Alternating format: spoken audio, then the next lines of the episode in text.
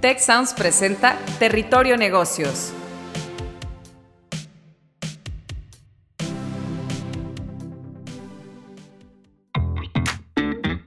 Ahora entramos a Territorio Negocios. Un espacio de diálogo y reflexión sobre las nuevas tendencias y transformaciones de los negocios en México, América Latina y el mundo.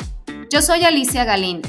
Yo soy Jaime Martínez y te damos la bienvenida al podcast de EGADE Business School y la Escuela de Negocios del Tecnológico de Monterrey. Bienvenidos a un episodio más de Territorio Negocios. En esta ocasión vamos a platicar sobre oportunidades para mujeres en áreas de STEM.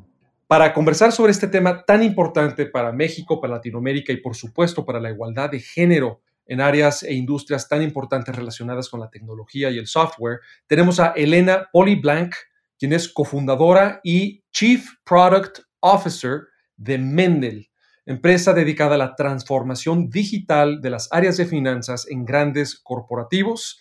Y yo soy su anfitrión, Jaime Martínez, decano regional de la Escuela de Negocios para la Ciudad de México del Tecnológico de Monterrey. Elena, muy bienvenida. Hola Jaime, muchas gracias y un honor poder participar eh, de este espacio, conocerte también y, ser un poco parte de la Universidad de Tecnología tan reconocida y prestigiosa aquí en México. Muchas gracias, Elena. Pues vamos dándole a la audiencia un poco de contexto, como si hiciera falta, ¿no? En un tema tan, tan importante, tan claro. Desde hace muchos años sabemos que los estudios en áreas de STEM, que STEM, S-T-E-M, es un acrónimo que en inglés significa ciencia, tecnología, ingeniería y matemáticas, bueno, pues carreras y áreas de estudio relacionadas con STEM se han ido posicionando como algunas de las más demandadas y mejor remuneradas en el mercado laboral. No obstante, los estereotipos de género, las creencias socioculturales que persisten, mantienen alejadas a muchas mujeres de estas opciones profesionales del futuro, que más que del futuro, bueno, son ciertamente ya del presente, ¿no? Y en esa medida, pues aumentan o mantienen grande esa brecha de género y esa brecha, por supuesto, de percepción salarial. No es un secreto que las mujeres que ingresan a campos de STEM trabajan en entornos altamente masculinos todavía y enfrentan discriminación de manera cotidiana, lo cual se refleja en limitaciones para su progresión profesional y el acceso también a becas de investigación, por ejemplo. Tanto padres, escuelas y empresas debemos de renovar, robustecer los esfuerzos para apoyar a niñas y mujeres para que consideren carreras STEM como una opción perfectamente legítima y válida, sepan de las grandes oportunidades y la gran demanda que hay para este tipo de profesiones. Y pues qué mejor que platicar contigo, Elena, como un gran ejemplo de una mujer eh, líder trabajando en, en eh, pues, áreas STEM, aplicando el STEM para la transformación digital de las áreas financieras de las empresas. Quisiera comenzar con la primera pregunta, que es, ¿qué necesita México? Y claro que por México, bueno, podemos suplantar eso por cualquier país, quizás latinoamericano. ¿Qué necesita México para acercar a más mujeres a estudiar y hacer su carrera profesional en áreas de STEM? ¿Qué opinas, Elena? Qué buena pregunta y, creo que eh, la situación ocurre en México, pero también se comparte en varios otros países. Yo soy de Argentina, estudié en una universidad de tecnología en Buenos Aires y mm, era minoría también, así que la situación se comparte también, es, un hecho bastante amplio. Em, considero que, hay varios distintos focos de oportunidades. Por un lado, el setear las referencias y el de a poco ir cambiando estas percepciones o estos prejuicios de que las áreas de tecnología, ciencia, ingeniería eh, tradicionalmente eran más eh, convocantes para hombres. En mi caso yo estudié ingeniería industrial y éramos minoría, pero no he sentido nunca eh, una fricción, ni, desde los profesores, ni de los compañeros, ni de la, ni de la institución, donde eso se genere, ¿no? Sí creo que el hecho de, empezar a, tener desde lo cultural diferentes referencias y que este sea un tema más conversado y más puesto en la lupa, sin dudas puede ayudar a que pequeñas niñas que están decidiendo su futuro, esto lo sientan más cercano a una oportunidad, a un desafío eh, y, a un estilo de vida que al final eh, creo que es igual para cualquier eh, persona, hombre, mujer o con cualquier otra orientación o, diversidad. sí creo que, la situación es real, lo comparto y esto, creo que con referentes, con también más cercanía en la comunicación y cosas muy simples como afiches universitarios donde se vean mujeres, eh, darle más promoción a las mujeres que se han graduado de este tipo de carreras, generar becas, incentivar a la participación de mujeres que terminan su colegio secundario, su bachillerato y quieren comenzar una carrera de ingeniería, acompañar también con mentorías. Yo eso es algo que lo hago mucho cuando alguien me, me, me, escribe para ver de qué se trata mi carrera, eh, dedico ese tiempo y creo que sin dudas desde cada uno de los lugares podemos generar impacto acercando esas posibilidades a mujeres que hoy están decidiendo su futuro profesional, laboral y, de capacitaciones también en general. Yo, yo, me atreveré a decir, Elena, que, a la par de lo que está señalando sobre pues, opciones como un país y los actores de un país pueden posicionar la realidad de, que estas áreas están muy abiertas a mujeres, pues es también comunicar los beneficios eh, que hay para un país, para una economía, para un para el eh, segmento empresarial de la diversidad. Estamos hablando de mujeres, pero también estamos haciendo un argumento a favor de la diversidad con todos sus eh, posibles rostros.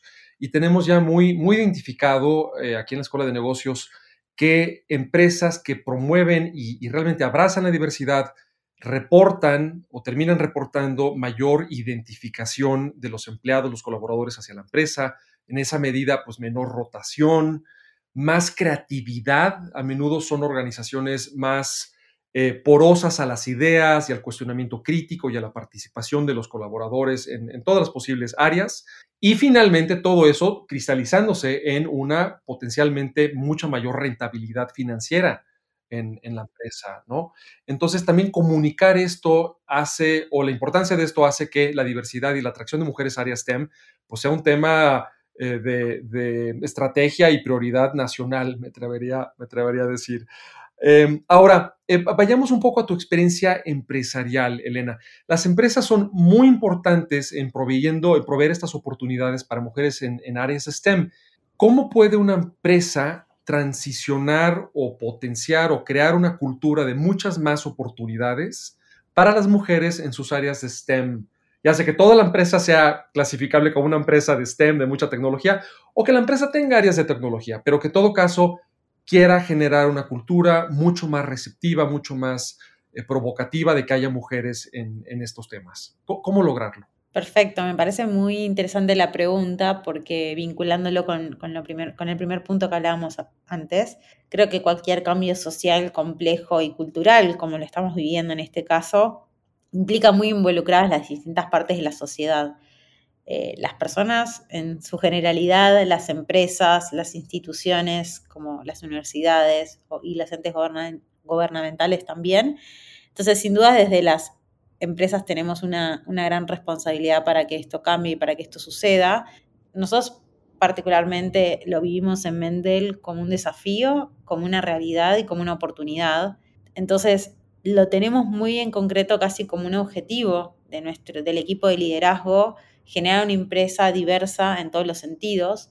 Lo medimos y lo buscamos muy activamente. Tal es el caso, por ejemplo, que en nuestro comité ejecutivo un 50% somos mujeres, en nuestro equipo de liderazgo un 47% también son mujeres.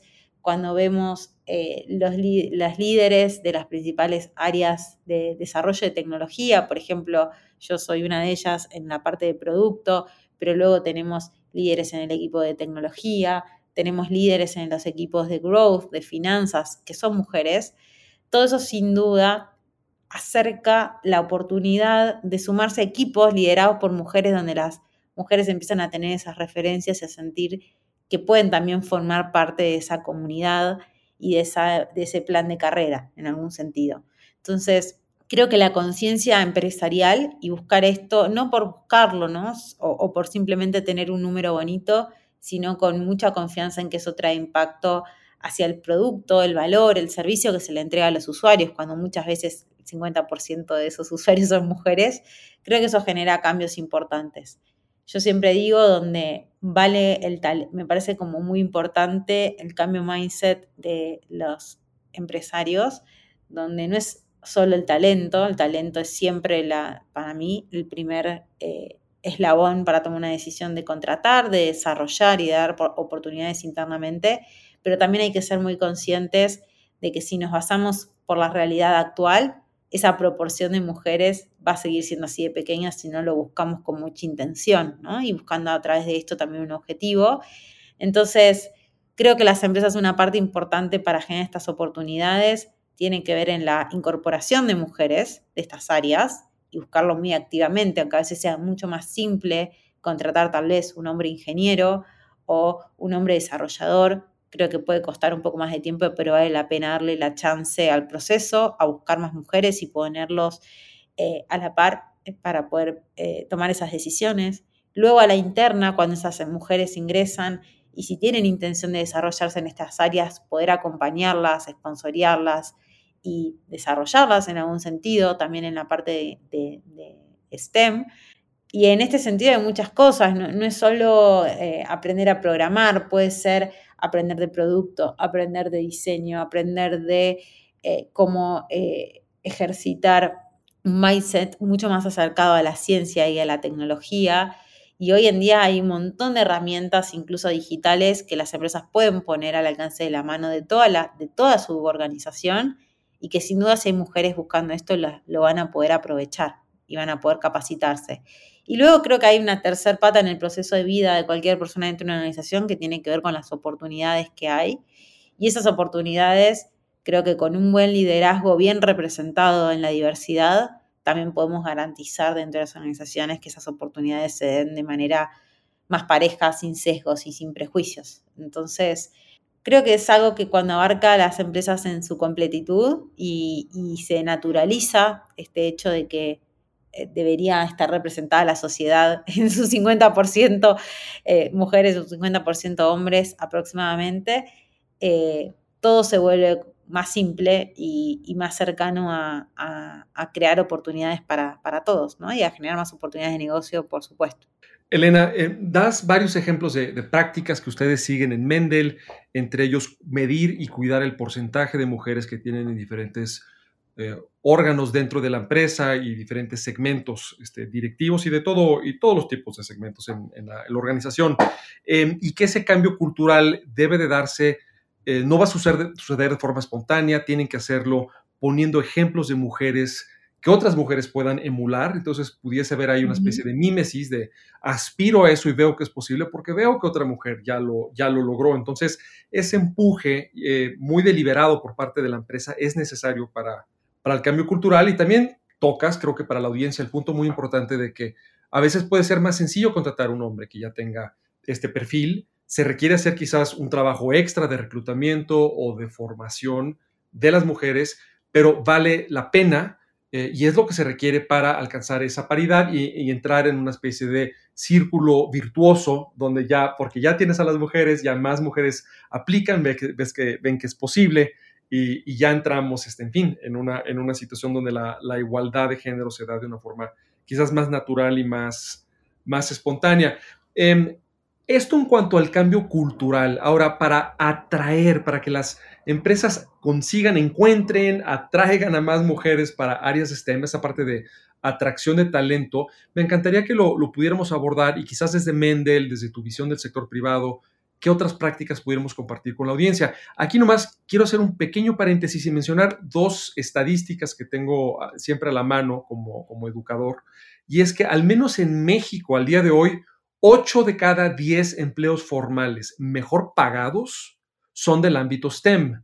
Y a pesar de que 8 de cada 10 empleos mejor pagados son, son del área de STEM, solamente 27% de los mexicanos eligen una carrera relacionada con STEM, solamente el 27%. O sea, de, ese tamaño la disparidad. Entonces, volviendo a mi pregunta, Elena, ¿qué pueden hacer las empresas para encontrar y atraer más talento de mujeres para áreas de STEM? Se me ocurren, la verdad, una eh, gran cantidad de cuestiones, pero no, para no perder el foco, me parece que el hecho este de tener referentes y de poner eh, ese objetivo es lo fundamental y eso hace que después distintas cuestiones se alineen. Por ejemplo, mujeres que puedan atraer desde su liderazgo y su referencia a otras mujeres, eh, dando conversaciones en universidades, buscando eh, activamente en las búsquedas, en los procesos de contratación. Yo, por ejemplo, siempre estoy muy disponible, incluso para búsquedas de, de personas que no son para mis equipos directos y son para otras áreas de Mendel cuando son mujeres, muchas veces me facilito, me pongo a disposición por si quieren tener una charla conmigo, una conversación, para entender cómo abordamos este tema, para que también me conozcan y sepan que en Mendel valorizamos un montón el complemento de, las distintas eh, diversidades que podemos afrontar en cualquier sentido, eh, que estoy a disposición de poder ayudarlas si tienen inquietudes con respecto a su desarrollo de carrera, ¿no? Al futuro, a cómo brindamos oportunidades, etc. Entonces, creo que el tener esos referentes no es solo por tenerlos, sino también poner a disposición en los procesos de contratación, en las búsquedas, en las conversaciones de todo lo que tiene que ver con marca empleadora de las empresas, en poder generar contenido que desde el abordaje sea inclusivo. Eh, yo siempre lo digo, cosas muy simples como eh, que te recibir un, flyer o una información o una búsqueda laboral donde todo está masculinizado, eh, eso no ayuda, por ejemplo. Después creo que también se han dado mucho en, este último tiempo mujeres con mujeres que se agrupan en grupos de WhatsApp, en comunidades, en las redes sociales, en distintos lugares, y que también siempre es bueno eh, poder abrir en esos espacios las oportunidades cuando una empresa está buscando personal, eh, y siempre eso, siempre hay alguien que tiene una amiga, una conocida o una persona que le podría interesar y de esa manera también se fomenta como la inclusión de, distintos sectores de la sociedad.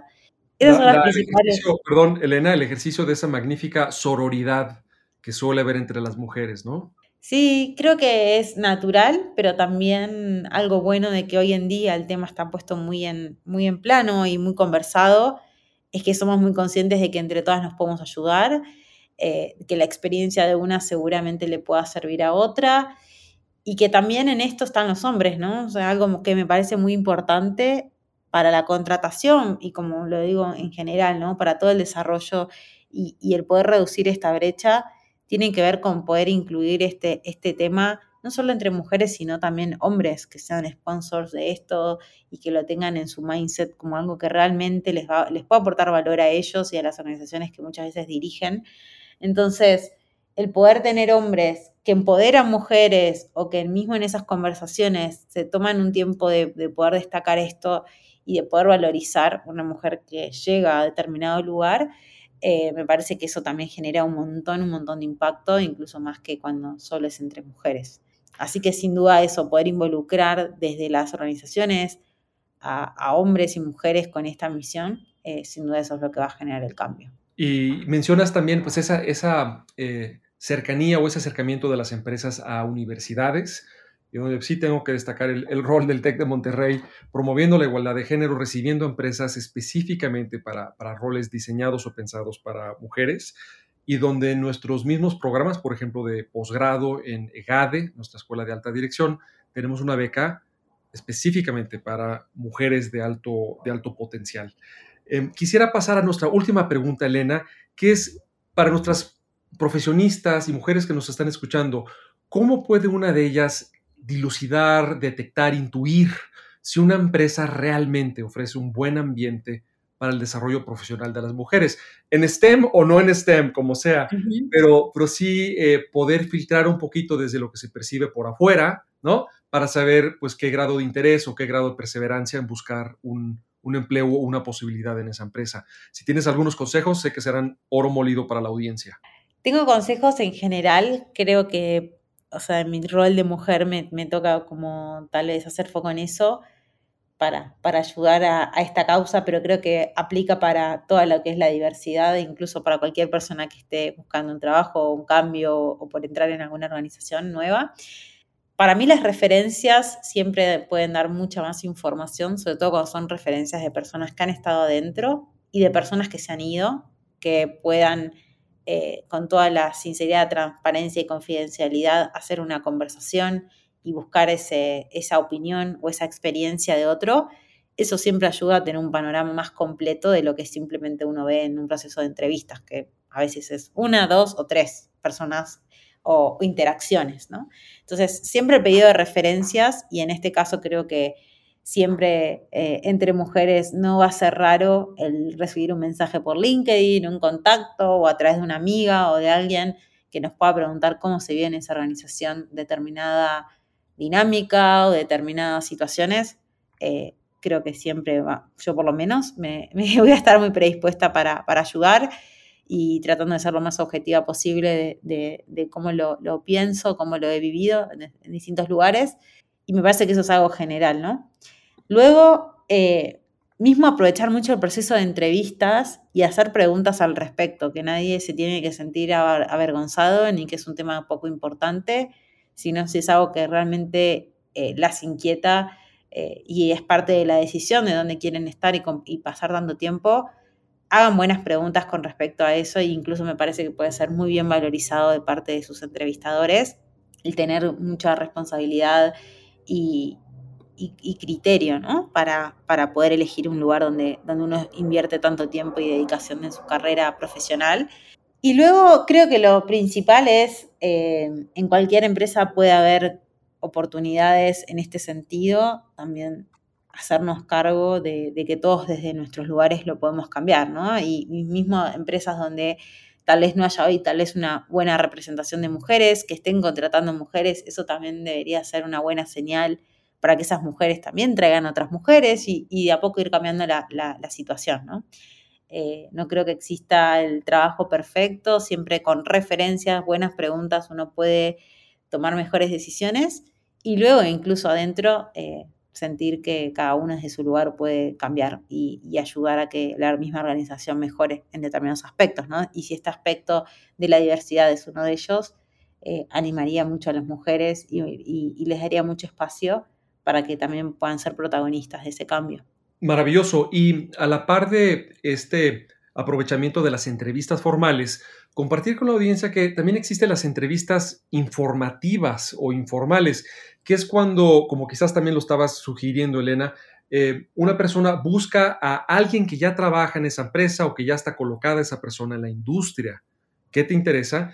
Y aunque no te conozca, lo, lo buscas por referencias en común o en LinkedIn, le envías un mensaje y dices, oye, yo estoy considerando aplicar para un empleo en esta industria o en esa organización en la que tú estás. Me encantaría tomarte 10 minutos, puede ser una llamada por Zoom, puede ser un café, lo que me digas, para que me compartas más consejos de cómo es el trabajo ahí en realidad, eh, tu apreciación sobre la empresa. O sea, no es necesariamente para pedirle empleo a la persona, es para pedirle un consejo, una, una mentoría.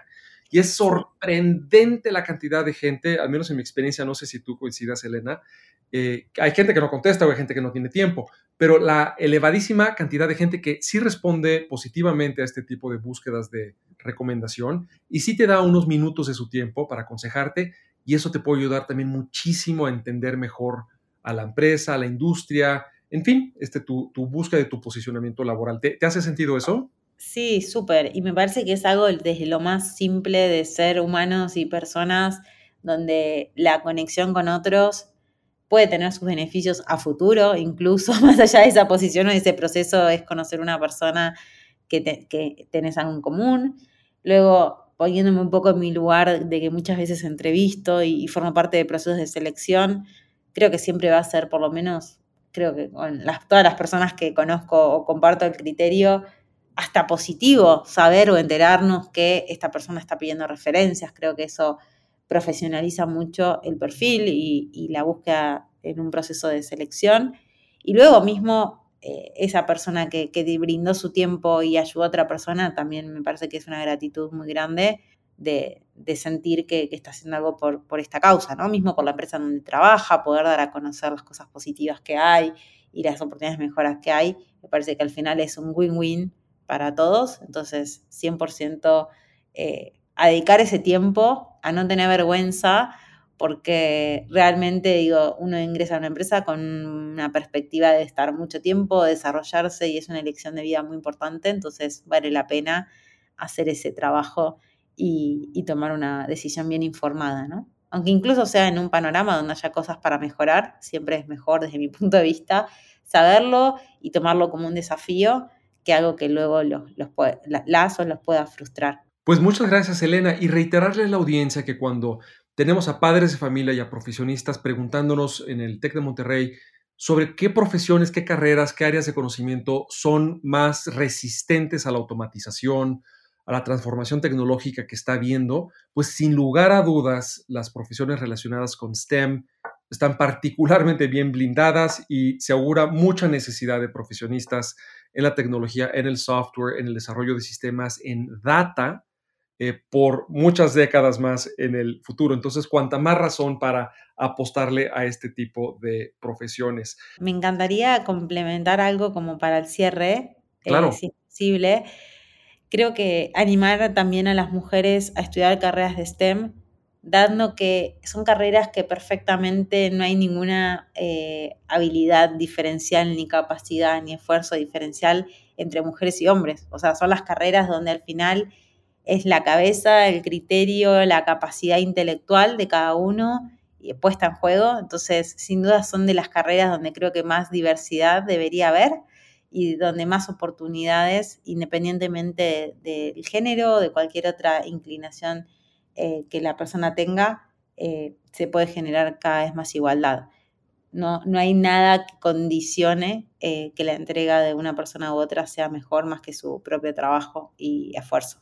Absolutamente. Y, ese, ese, talento está igualmente distribuido. Entonces, sí es una cancha muy pareja para todos y ojalá todos la, aprovechemos y participemos en ella al máximo por el bien de nuestras sociedades y de las empresas.